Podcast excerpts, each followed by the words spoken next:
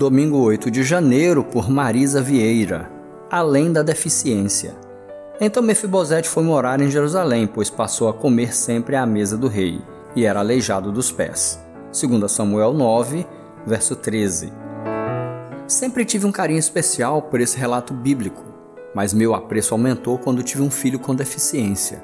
Davi acolhe com amor o filho do seu amado amigo Jonatas, que estava vivendo em um local de miséria. O excluído Mefibosete então é convidado ao palácio a sentar à mesa com o rei.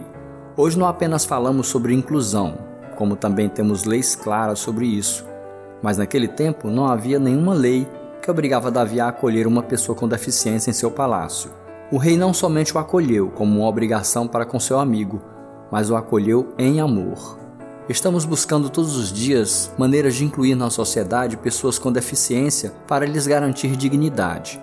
No meio cristão, a motivação é ainda maior. Não acolhemos pessoas com deficiência meramente por cidadania, mas por amor. Amor àqueles criados por Deus que o louvam do jeito que são. Amor àqueles que, assim como Mefibosete, por alguma circunstância da vida, depararam-se com a condição de pessoa com deficiência amor a uma família que deseja ser amada e acolhida num ambiente sincero e doador.